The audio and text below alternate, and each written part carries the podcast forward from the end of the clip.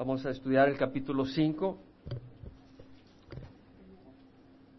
Y del versículo 1 al 6 vemos eh, eh, esta narración donde el rey de Tiro envía una, un comité, una comitiva a felicitar a Salomón, eh, que está puesto en el trono de Israel como rey de Israel, siguiendo los pasos de su padre David.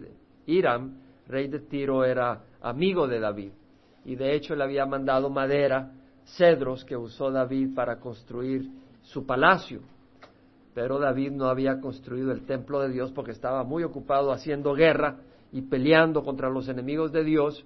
Y además el Señor le dijo al final, tus manos están con sangre, yo voy a construir el templo con alguien que será tu hijo, que es tu hijo y, que será pacífico en tiempos de paz.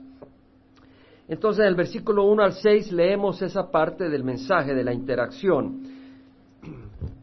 Vemos que Hiram, rey de Tiro, Tiro es una ciudad costeña, a 100 millas al norte de Jerusalén, en lo que es Líbano ahora, envió sus siervos a Salomón cuando oyó que le habían ungido rey en lugar de su padre, pues Hiram había, siempre había sido amigo de David. Entonces Hiram, rey de Tiro, envió a sus siervos a Salomón cuando oyó que lo habían ungido rey en lugar de su padre, pues Hiram siempre había sido amigo de David. Entonces Salomón envió palabra a Hiram diciendo, tú sabes que mi padre David no pudo edificar una casa al nombre de Jehová su Dios a causa de las guerras en que se vio envuelto, hasta que Jehová puso a sus enemigos bajo las plantas de sus pies. O sea, de que eh, Salomón dice, bueno, eh, estaba en guerras, estaba peleando mi padre y por eso no pudo edificarlo. Mas ahora Jehová mi Dios me ha dado paz por todas partes, no hay adversario ni calamidad. Y he aquí pienso edificar una casa al nombre de Jehová mi Dios, como Jehová habló a mi padre David, diciendo, tu hijo, a quien pondré sobre el trono en tu lugar, él edificará la casa a mi nombre. Ahora pues ordena que me corten cedros del Líbano, y mis siervos estarán con tus siervos, y te daré salarios para que tus siervos, para tus siervos conforme a todo lo que tú digas, pues sabes que no hay nadie entre nosotros que sepa labrar madera como los sidonios.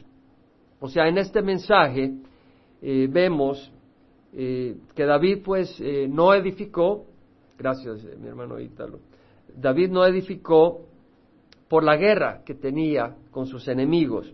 Luego vemos de que Jehová le había dado paz a Salomón por todas partes en su reino. Vemos que reconoce Salomón que Dios lo había escogido a él para construir el templo y dice Dios eh, me ha dado esta, este mandato de, construir el templo y luego pide siervos para cortar cedros del Líbano.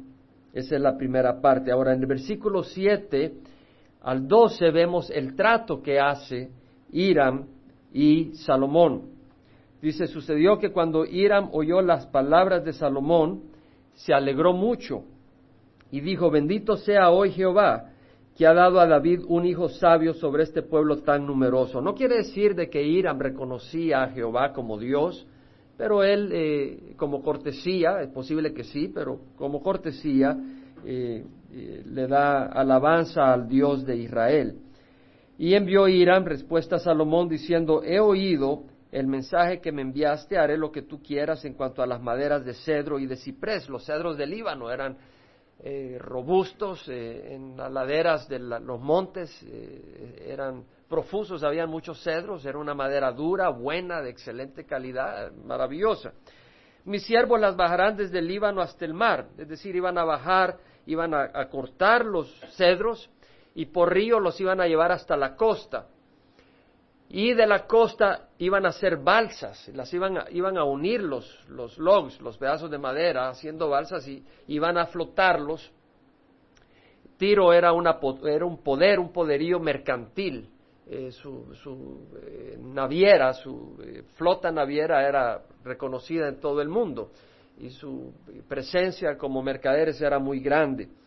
Entonces vemos acá que dice, bueno, mis siervos bajarán desde el Líbano hasta el mar y haré de ellas balsas para ir por mar hasta el lugar a donde me indiques y allí, ahí haré que las desaten, es decir, cuando llegue al lugar y en Segunda Crónicas leemos que ese lugar es Jopa, Jope, donde tenemos en el Nuevo Testamento el evento donde Pedro estuvo ahí y vemos allá que dice, pues, y ahí haré que las desaten y tú te, las llevarás, entonces cumplirás mi deseo dando alimento a mi casa. O sea, lo que vas a hacer a cambio es alimentar a, mi casa. Dio pues Hiram a Salomón todo lo que deseaba de las maderas de cedro y de ciprés, y Salomón daba a Hiram veinte mil coros de trigo como alimento para su casa. El coro eran doscientos veinte litros. Así que veinte mil era cuatro millones cuatrocientos mil litros de trigo que cada año le daba Salomón a Hiram como alimento para su casa y 20 coros de aceite batido. El 20 coros son 220, o sea, 4.400 litros. O sea, el coro son 220 eh, litros por coro de aceite batido. Esto daba Salomón a Hiram año tras año. El Señor dio sabiduría a Salomón tal como le había prometido y hubo paz entre Hiram y Salomón y los dos hicieron un pacto. Vemos pues el pacto que hubo entre Salomón y Hiram. Él le ofreció a Salomón a petición, ¿verdad? eh, 20 mil coros de trigo y uh, 20 coros de aceite batido eh, de oliva. Ese fue el trato. Ahora, eh, si nosotros vamos a, a Segunda de Crónicas, y si me acompaña rápidamente, pero tenga la mano ahí en, en, en Primera de Reyes, y vamos a avanzar, a Segunda de Crónicas capítulo 2, donde está esta narración y también eh, vamos a ver varias cosas. En Segunda de Crónicas, versículo 10 del capítulo 2 dice, y he aquí, o sea, está narrando lo mismo, pero con más detalle acá dice, y aquí daré a tu siervo los trabajadores que cortan la madera veinte mil coros de trigo en grano, y veinte mil coros de cebada, y veinte mil batos de vino, y veinte mil batos de aceite. Entonces parece que hay una contradicción porque en un lado habla de 20 coros de aceite y en otro lado habla de 20 mil vatos de aceite. Ahora, el vato eran 22 eh, litros, exactamente 22 litros. Entonces, 20 mil vatos era una gran cantidad.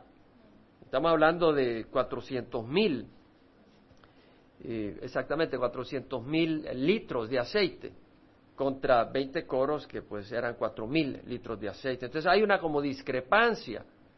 Ahora quiero mencionarle de que ah, si usted lo lee con cuidado, eh, en Primera de Reyes 5, versículo 11 dice, Salomón daba a Ira veinte mil coros de trigo como alimento para su casa, para su casa. En Segunda de Crónicas 2, 10 dice, he aquí daré a tu siervo los trabajadores que cortan la madera. Entonces un comentarista, Jameson, Fawcett y Brown, hace esa distinción y dice, no, lo que está pasando es de que en un lado, eh, eh, Primera de Reyes, lo que está narrando es lo que se le da a la casa de, de, de Hiram, rey de Tiro, mientras que el autor de Crónicas está haciendo referencia a lo que se le dio a todos los trabajadores, que eran miles que estaban trabajando. Es posible, pero no estoy seguro. No estoy seguro. Es posible que también el autor de Reyes se refiera a casa a decir a, a, a, Irán, a todo su abastecimiento. Y uno dice, bueno, entonces quiere decir de aquí una discrepancia en la palabra del Señor. Bueno, la discrepancia puede ser un error de copista. Y voy a, tocar un poco eso al final. Es decir, los textos originales son ungidos y no hay ningún error en los textos originales. Pero acuérdese, no había imprenta en ese tiempo. Entonces los textos originales se fueron copiando. Eh, el mecanismo para copiar era sumamente serio. Si usted encontraba un error, quemaban todo el manuscrito. Sea, no quemaban ese pedazo, quemaban todo el manuscrito, era, y lo revisaban y todo. Pero es posible que algunos manuscritos eh, se les escapó algún errorcito, sobre todo de números. Eh, hay miles de manuscritos bíblicos que dicen lo mismo, un 99% excepto en algunos lugares donde algunas cifras no necesariamente coinciden. ¿Quiere decir que la palabra del Señor no es ungida? No, es ungida. Quiere decir que fue escrita por hombres y fue escrita por hombres, pero fue Dios quien inspiró todo esto. Pero Dios ha permitido que hayan habido algunas discrepancias en algunas figuritas. Y vamos a regresar a esto posteriormente. Pero sabemos que la palabra de Dios es ungida, que tenemos la palabra completa en la que podemos totalmente confiar. De hecho, el Septuagésimo, que es la versión griega eh, del Antiguo Testamento, no dice 20 coros, dice 20 mil eh, vatios eh, de, aceite. Entonces eh, coincide con lo que dice Segunda de Crónicas. Entonces ya sea que el, septuagésimo tiene un error de copista o sea de que hay un error de copista en Primera de Reyes en la versión hebrea. Pero es un pequeño detalle que lo menciono, porque nosotros no escondemos nada. Estamos convencidos que esta es la palabra del Señor y regresaré a eso. Ahora, vemos entonces ese trato que hace Salomón e Irán. Y ahora, del versículo 13 al 18 vemos la cantidad de gente que tiene que reclutar Salomón para llevar a cabo la obra. Y dice, el rey Salomón impuso una leva, es decir, un reclutamiento a todo Israel. Este es un reclutamiento de los israelitas, de las doce tribus. Y la leva fue de treinta mil hombres. Y los envió al Líbano en relevos de diez mil cada mes, es decir, cada mes iban diez mil, es decir, dos mil quinientos de cada, de cada tribu. Porque estos no eran esclavos, estos eran israelitas. Imagínense qué tremendo para poder convencer a treinta mil israelitas que se vayan un mes al Líbano a trabajar. No para algo que iba a producir pan, sino para el templo de Dios, que no era una máquina que producía eh, ganancias, no era una máquina que producía eh, defensas, era simplemente el templo de Dios. Pero hey, Salomón sabía lo que estaba haciendo y vamos a, platicar un poco sobre eso. Aquí hay muchas cosas que podemos sacar, escarbar, tesoros de oro si tenemos el corazón dispuesto. Realmente lo que parece una lectura plena y plana tiene mucha riqueza si el corazón está abierto a las cosas del Espíritu. Vemos acá que Salomón envía treinta mil hombres, diez mil cada mes, eh, dos mil quinientos de cada tribu, entonces vemos que hay diez mil, se van un mes, se vienen dos meses a descansar, pero mientras se vienen estos, va otra tribu, eh, otro grupo de diez mil, pueden ser cuatro tribus cada vez, eh, cada tres meses son las doce tribus las que cubren. ¿Entendemos? Eh, treinta mil hombres. Ahora, entendemos que estos eran israelitas porque dice una leva a todo Israel, está refiriéndose a Israel. Ahora dice, y Adorinam estaba al frente de la leva, es decir, Adoniram era el encargado del trabajo forzado y está, está a cargo de esto. Ahora dice, Salomón tenía setenta mil hombres que llevaban las cargas. Además de estos treinta mil, habían setenta mil cargueros. Estos eran esclavos. Sabemos que eran esclavos. Hermanos, es importante al estudiar la palabra comparar escritura con escritura para poder tener un, entendimiento claro de lo que estamos estudiando. Si usted se va a Primera de Reyes capítulo 9, se, se dará cuenta en el versículo 20 al 23 que está dando cierta información el Señor y dice a todo el pueblo que había quedado de los amorreos, a los eteos, a los fereceos, a los hebeos y jebuseos que no eran de los hijos de Israel, es decir, a sus descendientes que habían quedado en la tierra después de ellos, a quienes los hijos de Israel no habían podido destruir completamente, Salomón les impuso leva de servidumbre hasta el día de hoy. Es decir, está diciendo aquí el autor de que eh, Salomón agarró esclavos de quienes, no de los israelitas, no hizo esclavo de los israelitas, hizo esclavo de los jebuseos, de los amoreos, de los eteos, de los fereceos, eh, de todos ellos que habían quedado ahí, que no habían echado de la tierra. Él los hicieron esclavos y los pusieron a trabajar en trabajos forzados. Mas de los hijos de Israel, Salomón no hizo esclavo porque ellos eran hombres de guerra. Hermanos, eh, el pueblo de Dios no es esclavo. Los esclavos vivían dentro del pueblo de Dios, pero eran esclavos, no eran hijos. Amén. Y tiene una aplicación a nosotros. Usted puede estar entre el pueblo de Dios por no ser hijo de Dios. Estar esclavizado por la ley. Usted puede ser esclavo de la ley, no gozar la gracia de Dios. Y viene a la iglesia y usted cree que tiene su aceptación porque hace este esfuerzo, hace el otro esfuerzo. Y usted no prueba la libertad que hay en Cristo Jesús. No, goce la libertad. Los hijos son libres. Dice la palabra del Señor, si el Hijo os hace libres, seréis verdaderamente libres. Pero vemos acá que estos eran los hijos de Israel, no, no, los hizo esclavos porque eran hombres de guerra, sus servidores, sus príncipes, sus capitanes, los comandantes de su carro y sus hombres de caballo. Estos eran los oficiales que estaban al frente de la obra de Salomón, 550 quienes supervisaban al pueblo que hacía la obra. Si usted se va a segunda de Crónicas 8, menciona lo mismo, pero en vez de decir 550 menciona 250. Voy a traer el detalle por algo más. Dice la palabra del Señor en el versículo 15, Primera de Reyes 5, Salomón tenía 70 mil hombres que llevaban las cargas y 80 mil canteros en las montañas. Habían 80 mil hombres picando roca. Las rocas que picaron eran de 20 a 30 pies de largo y de 5 a 6 pies de ancho. Eran unas cosas grandísimas, pesadísimas para la base del templo. Eran rocas grandes. ¿Por qué? Quería que el templo fuera firme. Querían usar rocas firmes. Si esta congregación va a ser firme, más le vale usar una roca firme. ¿Cuál es nuestra roca? Jesucristo. Vemos que eran en total setenta mil hombres cargueros y ochenta mil canteros, además de los tres mil trescientos oficiales de Salomón que estaban al frente de la obra y que gobernaban la gente que hacía el trabajo. Estos tres mil trescientos oficiales tampoco eran israelitas, era escogido de los mismos del pueblo. Si usted se va a Segunda de Crónicas 2, versículo 17 al 18, tiene ahí esa confirmación de que todos ellos eran extranjeros. Contó Salomón todos los extranjeros que estaban en la tierra de Israel después del censo que su padre David había tomado. Él los tomó para este trabajo y se hallaron ciento cincuenta y tres mil seiscientos. Puso setenta mil de ellos a llevar cargas, ya lo leíamos, ¿no? Y ochenta mil a labrar piedras en los montes y tres mil seiscientos como capataces para hacer trabajar al pueblo. ¿Cuántos? Tres mil seiscientos. Primera Reyes dice tres mil 300, pero si usted se da cuenta en Segunda de Crónicas, capítulo 8, versículo 10, habla de 250 que gobernaban sobre el pueblo, no 550. Entonces la discrepancia de 300 tiene que ver cómo lo agrupa cada libro.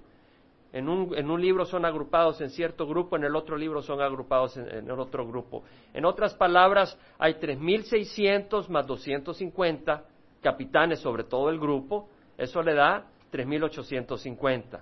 O 3.300 y 550, eso le da 3.850. La cifra es la misma. Aparece una aparente discrepancia para el que no pone las cuatro cosas juntas. Amén. Quiere decir que hay que buscar. Hay personas que buscan rápido cualquier cosita porque está tratando de comprobar que la palabra del Señor no está bien.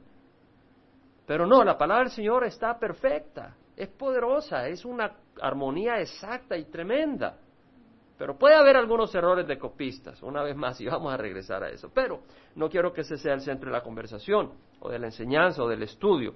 Hemos visto tres secciones. La primera sección, vemos que eh, Iram, manda ah, a su grupo, a, Salomón, para felicitarlo, y Salomón le dice, hey, mi padre David eh, no pudo construir el templo, porque estuvo en guerra peleando, pero ahora Dios me ha dado paz por todos lados y Dios me ha escogido para construir el templo. Yo lo voy a construir, te ruego que me mandes madera.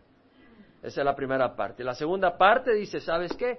Eh, quiero que tus siervos corten la madera, yo envío mis siervos y te vamos a dar alimento, te vamos a dar veinte mil coros de trigo, te vamos a dar eh, veinte coros de aceite para tu casa y veinte mil coros de cebada para tus eh, trabajadores y 20 eh, mil vatios de vino y 20 mil vatios de aceite.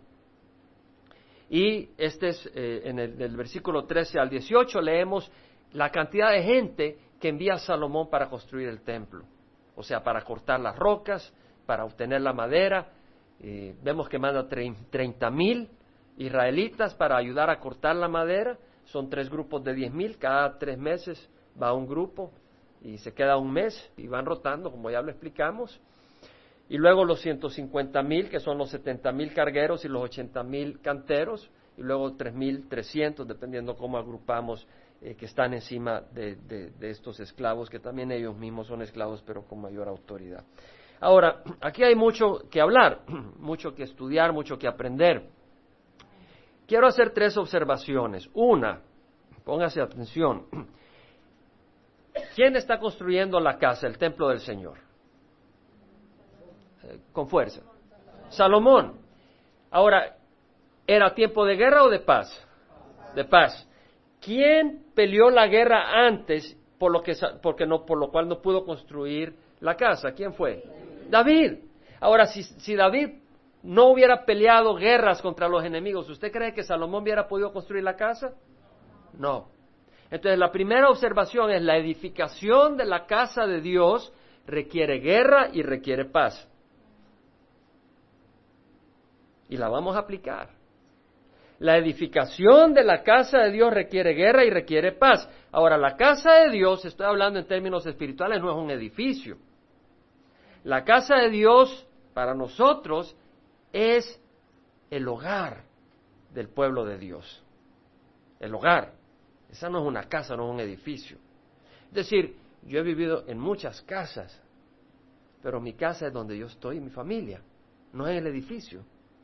Decir, donde antes era mi casa, ya no es mi casa, pero tengo una casa, tengo un hogar. No sé si me entiende. Lo mismo nosotros como congregación, no es el edificio, es la familia de Dios. Es donde habita, donde se mueve la familia de Dios. La casa de Dios es el cuerpo de Cristo, porque Cristo es la cabeza. La casa de Dios es el refugio para el golpeado. Ese es nuestro deseo, los ancianos y su servidor, que esta congregación sea un refugio no un centro de conferencias. Si usted viene acá a una conferencia, yo lo desanimo porque es más que un centro donde estudiamos la palabra, es una familia donde pertenecemos, donde nos conocemos, donde nos amamos, donde nos aguantamos, donde nos bendecimos. La casa de Dios es donde usted encuentra alimento. La esperanza, es el lugar de esperanza para el desesperado. Amén. ¿Quién de ustedes alguna vez se ha hallado desesperado? Es lugar de esperanza. La canción que cantamos con nuestro hermano René, muy sencilla, pero yo me ponía a pensar, estamos tatarateándola, pensemos en las palabras, hay un lugar preparado para mí. Hay un lugar de esperanza, no son palabras por palabras, no es Barry lo que puede decir lo que quiera, son palabras basadas en la palabra de Dios. Es un lugar donde hay perdón para los pecados. Hermanos, necesitamos hallar perdón. El que anda culpable, que se siente culpable, necesita ser perdonado. En la iglesia, en el pueblo de Dios, hallamos perdón. Hay luz para el confundido. ¿Cuántos hay confundidos? La casa de Dios es donde hay luz, hay crecimiento, hay edificación para sus miembros. Es el prado de las ovejas del Señor. Esa es la casa de Dios. Entonces, ahora vamos a regresar. La casa de Dios requiere la edificación de la casa de Dios, la edificación de esta familia, la edificación de este hogar espiritual requiere dos cosas, dijimos. Una era guerra y la otra paz. Ahora vamos a aplicarlo. Hay necesidad de pelear contra el enemigo de Dios, hermanos. El enemigo está enviando sus soldados para impedir que este lugar sea un lugar donde el que viene golpeado haya refugio, pero que sea pateado. Le pone pensamientos en su mente para que desprecie al que no viene vestido como tal vez a usted le gustaría, o al que viene con otro color de piel, o al que viene de esta manera. Entonces, tenemos que entender que hay una lucha espiritual. La palabra del Señor dice, nuestra lucha no es contra sangre y carne, sino contra principados, contra potestades, contra los poderes de este mundo de tinieblas, contra las fuerzas espirituales de maldad en las regiones celestes. Hay una batalla, hay una lucha. Nuestra lucha no es contra sangre y carne. Hermanos, no estamos luchando contra sangre y carne. Quiere decir de que esta congregación va y tiene una lucha. Tal vez usted no se dé cuenta, pero hay una lucha. Y esa lucha la emprende Satanás. Y Satanás está peleando para que este lugar no sea una familia, en este lugar no se alimente al pueblo de Dios, para que en este lugar la persona no haya esperanza, para que en este lugar, en vez de recibir gracia, reciba desprecio uno, para que en este lugar haya confusión, para que en este lugar haya división. Es una batalla. Y la batalla no es, no, es no, no, se pelea, no es una batalla natural, o sea, no vamos a venir y traer escopetas para pelear esa batalla. Pedro dice, sed de espíritu sobre, estad alerta, vuestro adversario el diablo anda como león urgente buscando a quien devorar. ¿Sabe qué quiere decir la palabra adversario? Si usted va a Primera de Reyes 5, versículo 4 dice, mas ahora Jehová mi Dios me ha dado paz por todas partes y no hay adversario ni calamidad. Eso dice 1 Reyes 5.4. No hay adversario. ¿Usted sabe cuál es la palabra hebrea ahí para adversario? Se la voy a decir en hebreo y usted ya la sabía. ¿Sabe cómo se pronuncia? Satán. Eso es lo que quiere decir Satanás. Adversario.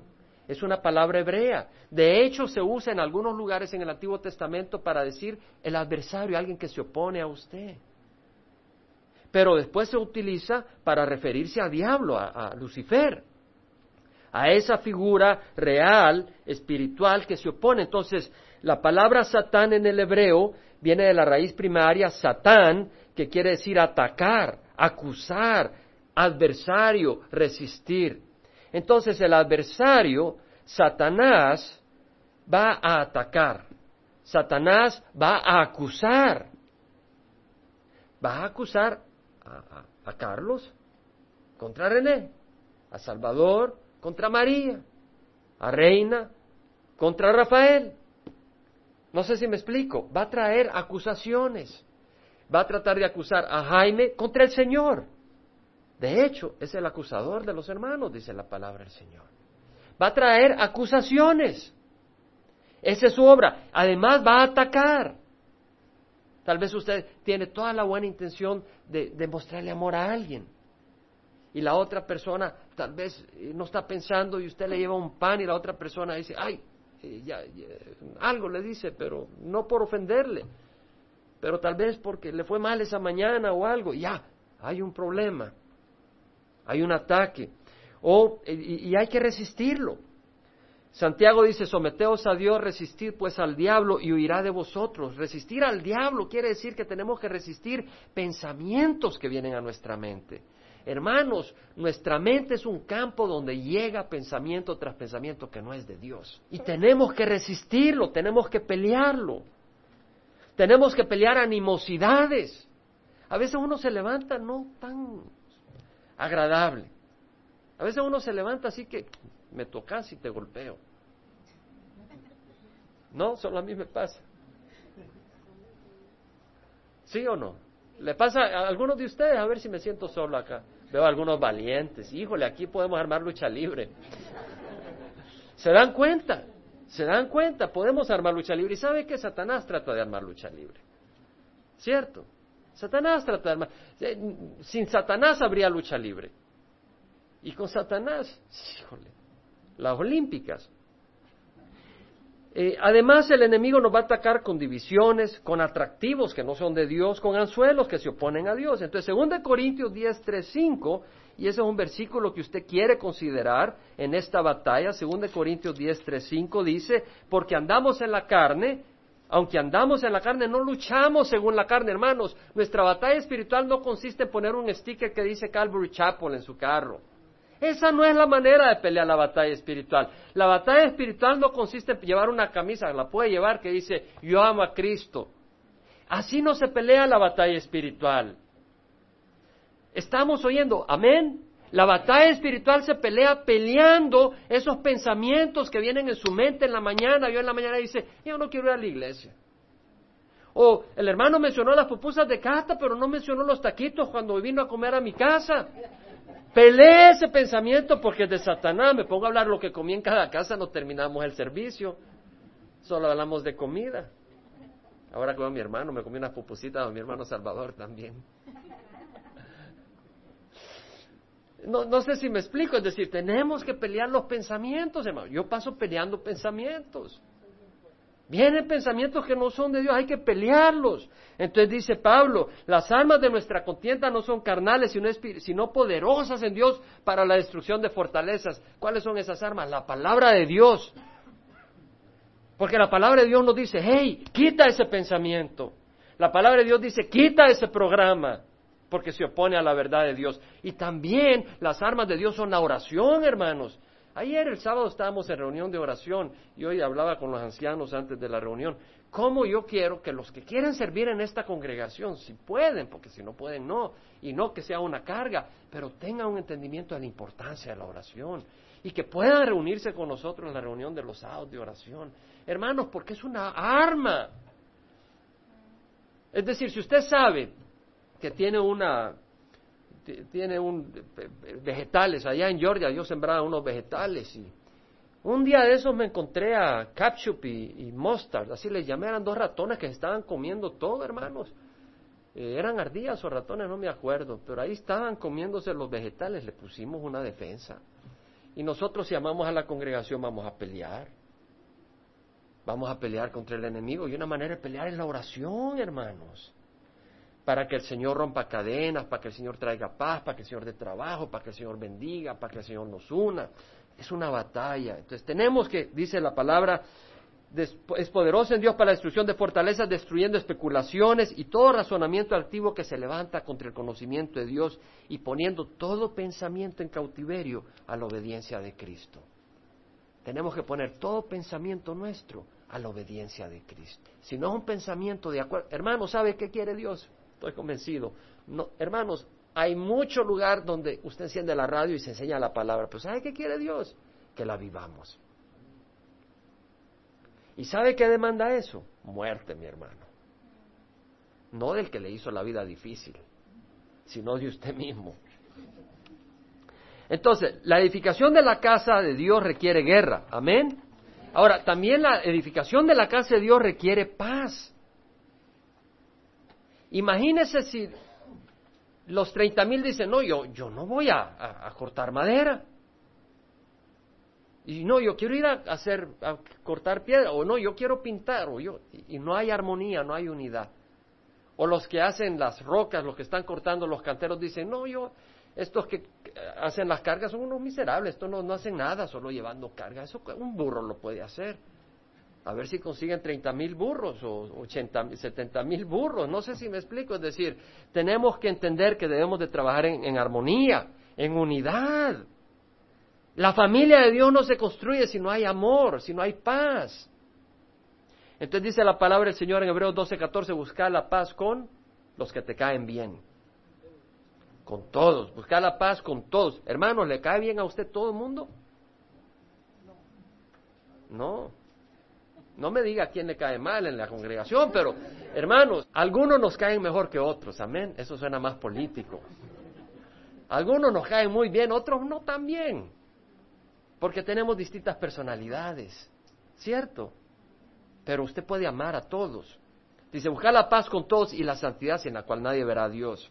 En Mateo dice, bienaventurados los que procuran la paz, porque ellos serán llamados hijos de Dios. Si usted es hijo de Dios, usted va a procurar la paz. Si usted no procura la paz y trae división, usted es hijo del diablo. Se ríe, pero se lo voy a repetir. Si usted no procura la paz, sino que siembra división en esta congregación, usted es un enviado de Satanás. Más le vale que lo sepa ya para que se arrepienta. Algunos nos reímos, pero yo sé que en toda congregación, en todo hogar, en todo corazón, entra el espíritu de división. Y se requiere estar de rodillas pidiéndole a Dios humildad y poder para vencer el espíritu de división. ¿Cierto o no? Entonces, busquemos la paz con todos. Hermanos, eh, Primera de Corintios, me llama mucho la atención, Primera de Corintios 12, 21 y 22 dice, el ojo no puede decir a la mano, no te necesito, ni tampoco la cabeza los pies, no, no os necesito. Por el contrario, la verdad que los miembros del cuerpo que parecen ser los más débiles son los más necesarios. nos necesitamos unos a otros. Estaba, cuando estaba viendo que la cabeza no le puede decir a los pies, no te necesito. Imagínese usted que haga una estatua igual que el tamaño de uno, idéntico, y con los pies del mismo tamaño, de madera, y va y la pone enfrente de las olas del mar. ¿Qué le va a pasar al minuto? Se viene para abajo. Hermano, los dedos del pie, la planta del pie se encorva cuando usted va a la playa. Se encorva y los dedos se penetran y todo el cuerpo anda ahí balanceándose para que no se venga para abajo. Es todo trabajando en conjunto. El cerebro trabajando en conjunto. Si no, se quiebra la nariz. Porque sus dedos del pie, imagínese el dedo del pie, todo el peso que aguanta para balancearlo. Cuando usted se para, ahí está, eh, moviendo todo. Pone presión, quita presión, está balanceando todo. Hermanos, entonces dice la palabra, el ojo no puede decir a la mano no te necesito. Todos somos miembros del cuerpo de Cristo, los que hemos recibido a Cristo. Amén. Entonces, si aquí hemos recibido a Cristo, usted necesita de cada uno del que ha recibido a Cristo. Si todos somos miembros del cuerpo de Cristo, estoy hablando a la iglesia, no a la iglesia de nombre, sino a la iglesia viva de Cristo. Los que somos miembros de la iglesia de Cristo, hermanos, usted necesita a todos. Y no puede decir, no necesito a Salvador, no necesito a Jaime, no necesito a, Adriana, no necesito a, a, Jaime, a Carlos. Necesitamos, nos necesitamos todos, hermanos.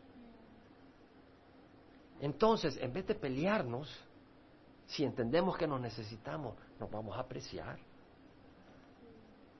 Y nos vamos a apreciar y nos vamos a cuidar. Porque nos necesitamos. Amén. Entonces la paz es muy importante. Y Pablo habla de que esa paz requiere un esfuerzo. Pablo dice, como escogidos de Dios, santos y amados, revestidos de tierna compasión, bondad, humildad, mansedumbre y paciencia, soportando unos a otros, perdonándoos unos a otros. Si alguno tiene queja contra otro, como Cristo os perdonó, así también hacerlo vosotros. Colosenses 3, 12 al 15. Hay que soportarnos, hay que perdonarnos, hermanos. Si fuera fácil, no habría que soportarnos. Cuando usted tiene ganas de comerse unas carnitas, no tiene que soportar ir a comerse unas carnitas, se las come con mucho gusto. Soportarnos es cuando a veces como que estamos irritables y nos irritamos. Hay que soportarnos y hay que perdonarnos. Si no nos perdonamos, Cristo no nos perdona. Eso ya lo estudiamos en Marcos. Y sobre todas estas cosas vestidos de amor, que es el vínculo de la unidad, y que la paz de Cristo reine en vuestros corazones, a la cual en verdad fuiste llamado en un solo cuerpo. La paz de Cristo. Bueno, la paz requiere dar muerte. ¿Se acuerdan que hablamos de eso? Que se necesita darle muerte y dijimos que no al que nos cae mal, sino darle muerte a la carne, porque la carne es enemiga de Dios. Dice la palabra del Señor Romanos 8, 13, 14, si vivís conforme a la carne habréis de morir, pero si por el Espíritu ponéis a muerte las obras de la carne, viviréis porque los que son guiados por el Espíritu de Dios, los tales son hijos de Dios. Entonces necesitamos poner a muerte las obras de la carne. Entonces necesitamos para construir la iglesia de Dios, que es Cristo el que la construye, pues nosotros somos sus miembros, amén. Para que la iglesia de Dios sea edificada se necesita una guerra, una guerra contra el enemigo, que trae división, trae desánimo, trae atractivos que son pecaminosos, eh, trae codicia, trae avaricia, trae todo tipo de cosas. Hay que pelear contra todo eso. Y se requiere paz, armonía de unos con otros. Y la paz requiere un esfuerzo. No es fácil. Ahora, si vemos Primera de Reyes 5, leemos que dice Salomón que Dios le ha dado paz por todos lados. Versículo 4, mas ahora Jehová mi Dios me ha dado paz por todas partes, no hay adversario ni calamidad. ¿Quién fue el que le dio paz a Salomón? Dios. ¿Quién peleó la batalla? David. Pero ¿quién es realmente quien le dio la victoria a David? Dios. ¿Quién le trajo paz a Salomón? Dios. Entonces, como me decía mi hermano hace unos minutos, ¿verdad? Que decía Benito Juárez, que, ¿cómo decía mi hermano? El, el, respeto al derecho es la paz, el respeto al derecho ajeno es la paz. Y le decía, entonces nunca vamos a tener paz en la tierra. ¿Cierto? Porque siempre alguien va a tomarse ventaja de ti. Y yo digo, pero yo quiero paz ya. Por eso prefiero lo que dijo Jesús. Mi pasos dejo, mi pasos doy. Hoy, ya, puedes tener paz. No la doy como la da el mundo.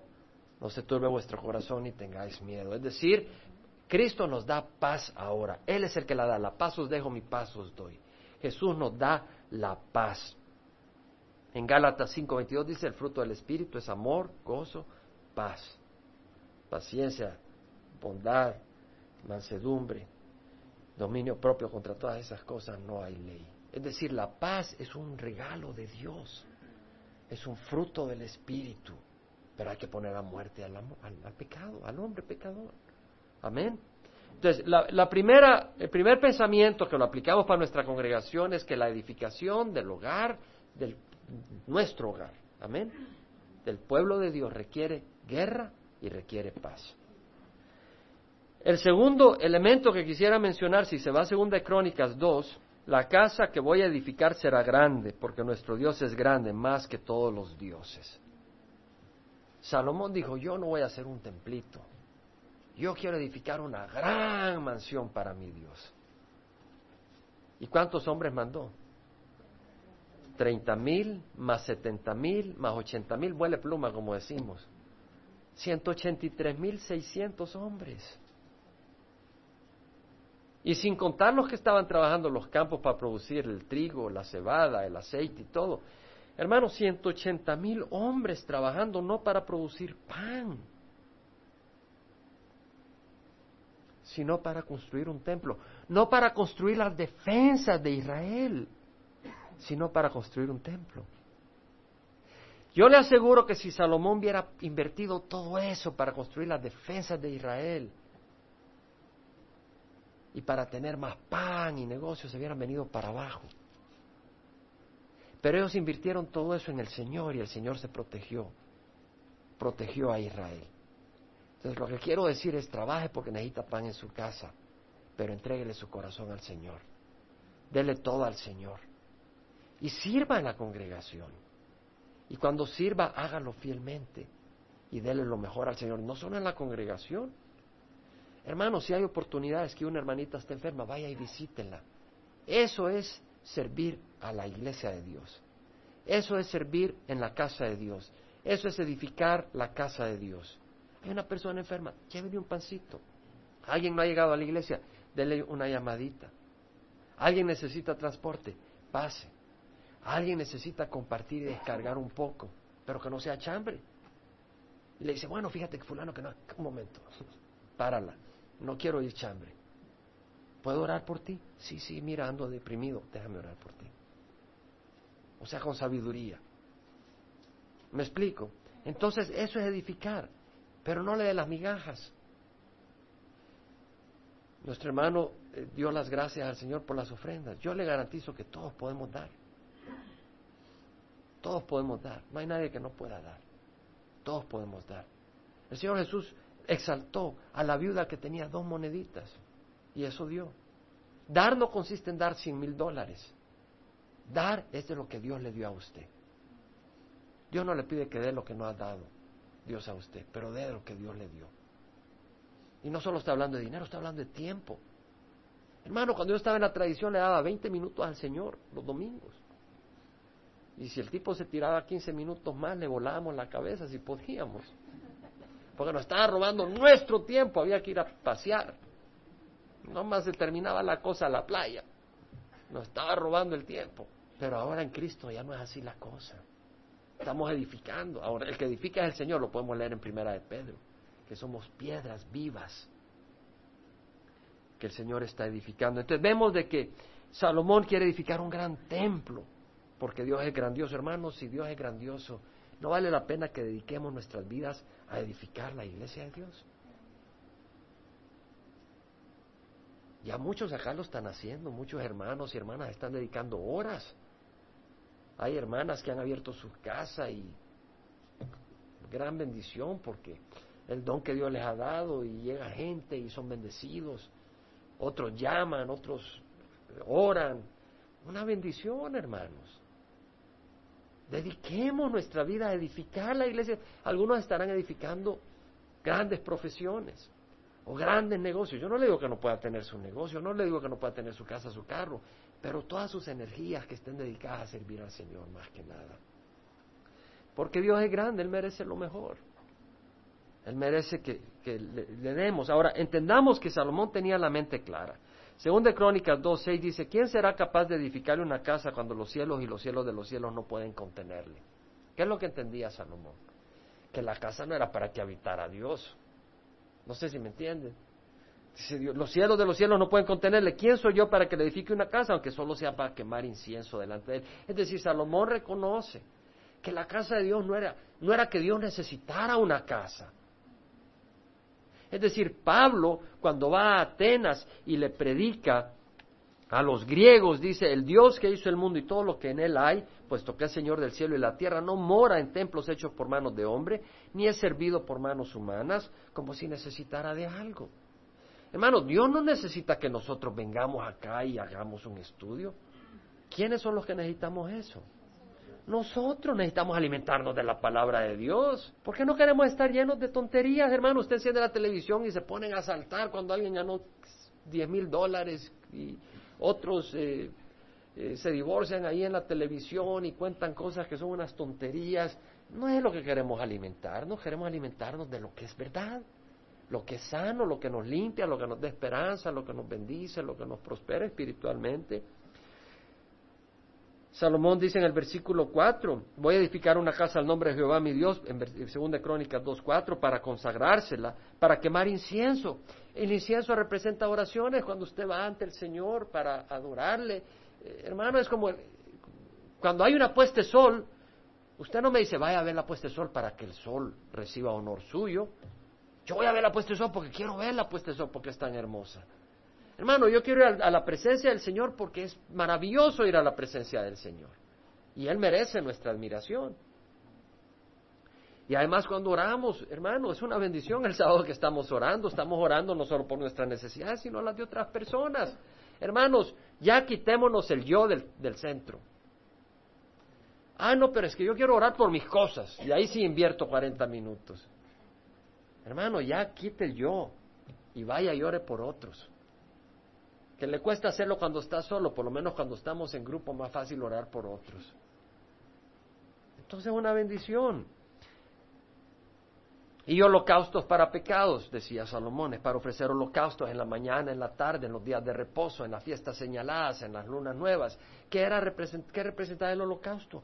La cobertura por nuestros pecados. ¿Quién necesita cobertura por los pecados? ¿Dios? No, entonces Salomón entendía que el templo de Dios era una bendición para Dios, sí, porque quería proclamar el nombre de Dios para que otros lo conocieran, pero más que nada somos nosotros los bendecidos. ¿Quién es bendecida con la familia del Señor? Amén. Cuando tenemos la enseñanza de la palabra, cuando tenemos el amor, tenemos la coinonía, tenemos la hermandad. ¿Qué queremos? ¿Estar engañados en el mundo, emborrachándonos, destruyendo nuestros hogares, andando de relación en relación? No, hermanos. Tercer punto. Entonces, primer punto, el templo de Dios, la casa de Dios se construye con guerra y paz. Amén. Segundo punto, hay que tener un concepto correcto de lo que estamos haciendo. La casa de Dios es algo maravilloso. Dios es grande. Merece Dios que invertamos nuestro tiempo en las cosas del Señor. Vénganse temprano. Y, yo me gozaba ahora ver tantos carros temprano. No todo el mundo puede venir, pero había muchos carros a la una. Yo me vine a las 12 para ver el grupo que está practicando para la alabanza juvenil y, y nos tuvimos que jalar porque ahí nos queremos estar de mirones con Salvador y Adrián dijo, no, vámonos a poner sillas. Pero es bonito ver la gente que viene y ya están invirtiendo en las cosas del Señor. Y tercer punto, la discrepancia aparente en cifras prueba nuestro corazón. Y le voy a decir algo. Ya le mencioné que hay miles de manuscritos y hermanos, no afecta ninguna doctrina. Las pequeñas discrepancias en algunos números no le van a afectar ninguna doctrina ni ninguna verdad bíblica. Si son 20 coros, o si son 20 mil vatos de aceite, 4 mil contra 400 mil, no va a afectar ninguna doctrina que usted saque. No va a ninguna doctrina. Pero muchas buscan excusas para no seguir a Dios. Y se agarran de eso. Hebreos 3, 12, 13 dice, tened cuidado hermanos no sea que en alguno de vosotros haya un corazón malo de incredulidad para apartarse del Dios vivo. Un corazón malo de incredulidad. Exhortaos los unos a los otros cada día mientras todavía se dice hoy. No sea que alguno de vosotros sea endurecido por el engaño del pecado. Le voy a poner un ejemplo. Hay un experto mecánico, número uno, el, ingeniero mecánico de mayor reputación en el mundo, con experiencia diseñando carros para los Mercedes, para los Jaguar, para todas las compañías, el más famoso, más buscado. Y, tiene, y él es dueño de una fábrica. Y tiene todo su equipo ahí y construye unos carros maravillosos. Y él quiere enviar a su empleado a Panamá. Ahora tiene que mandar a Panamá a un trabajo. Y le da un carro, le dice, mira, te pongo este carro. Y, no lo tienes que manejar tú, te pongo un conductor. A Nelson Fildipati, estos corredores de fama mundial, le pone al, al, al, corredor más famoso del mundo. Dice, te pongo, te pongo, alguien, alguien te lo va a manejar, tú no lo vas a manejar. Solo que quiero que te montes en el carro. Y las piezas de ese carro están probadas.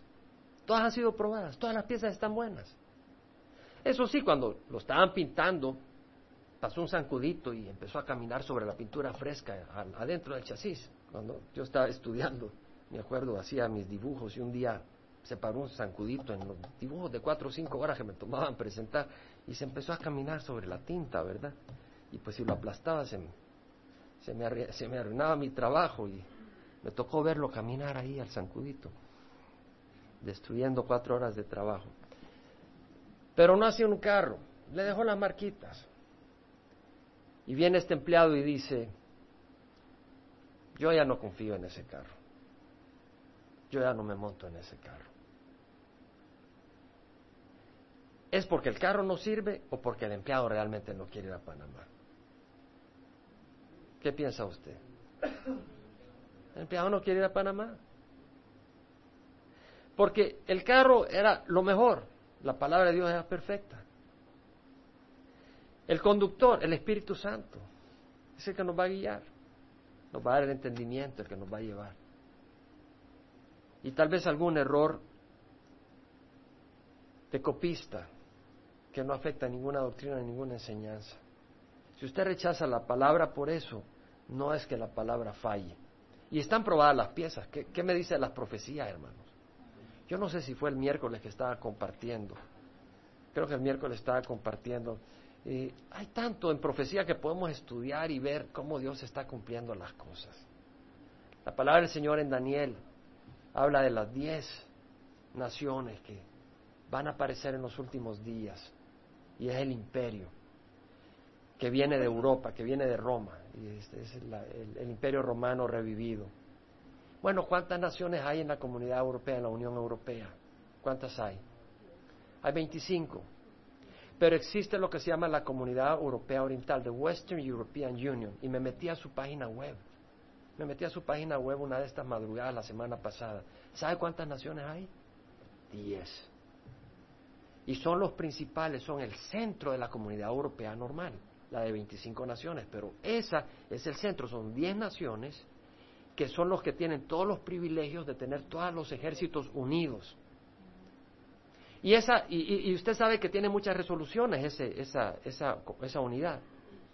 Y tiene una resolución que es la número 666. No le estoy mintiendo, me metí. Era como las 4 de la mañana y yo viendo, chequeando en el Internet. Fui a leer la resolución 666, porque tiene como 750 resoluciones ya. La resolución 666 da privilegios totales al presidente de la Unión para tener control absoluto que es lo que dice la Biblia en Apocalipsis del, anticristo, que será un hombre que tendrá control absoluto.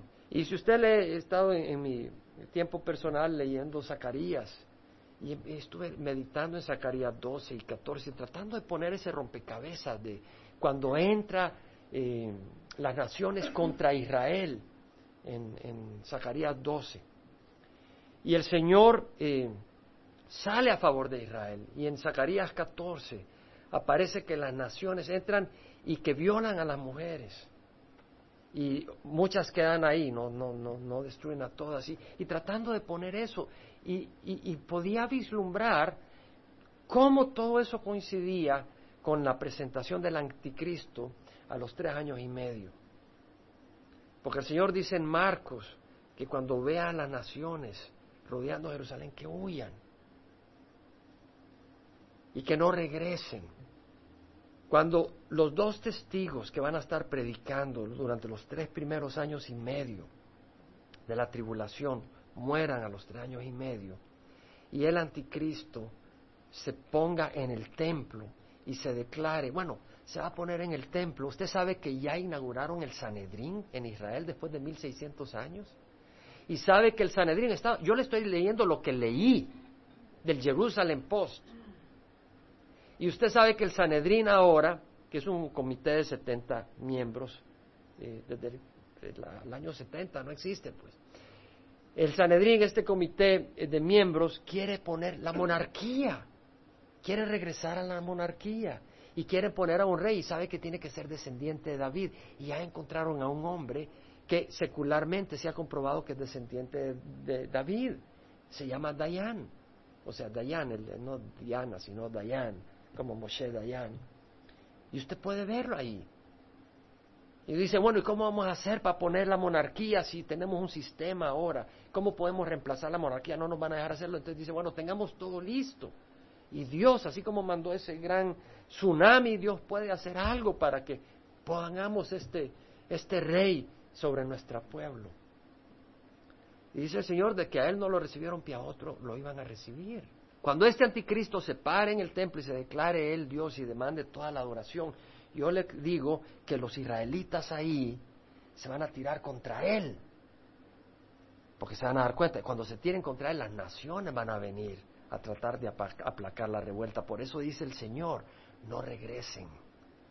Cuando vean la abominación que causa la desolación, no vayan a Jerusalén, huyan.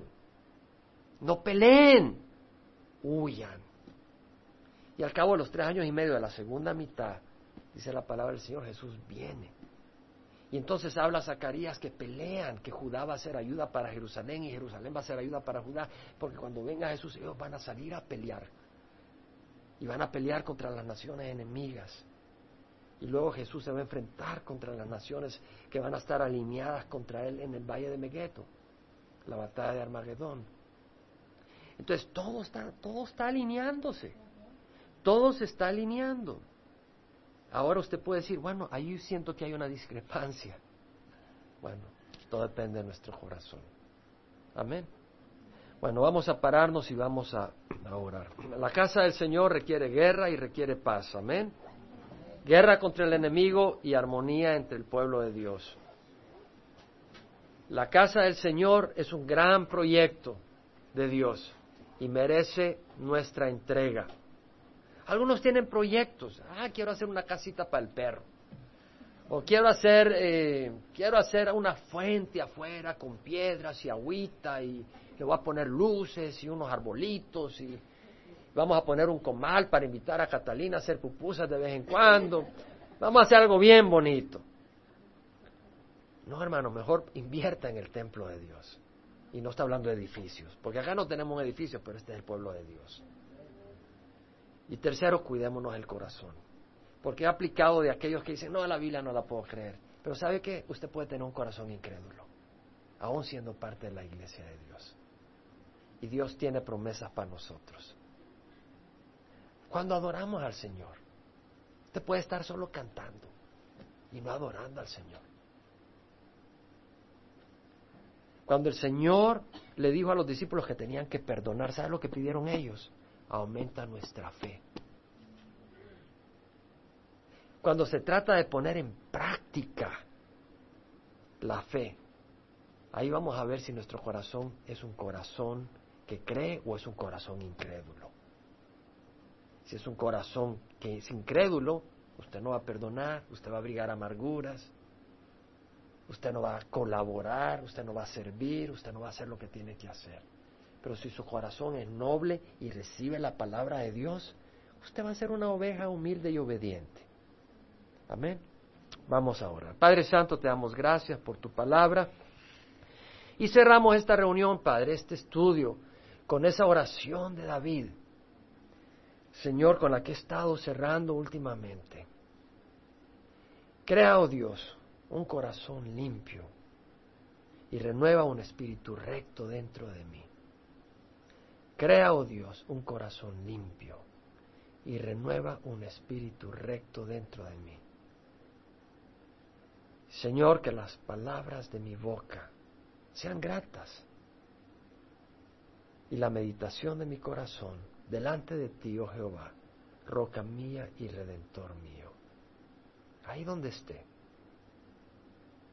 ahí donde esté, yo le invito a, a orar con el Señor. Pídale al Señor que le dé fe, que le dé un corazón limpio y puro, que le ayude a hacer la guerra contra el enemigo y la paz con el hermano, que le ayude a amarnos unos a otros los cónyuges, los padres, los hijos, en la iglesia, con los vecinos.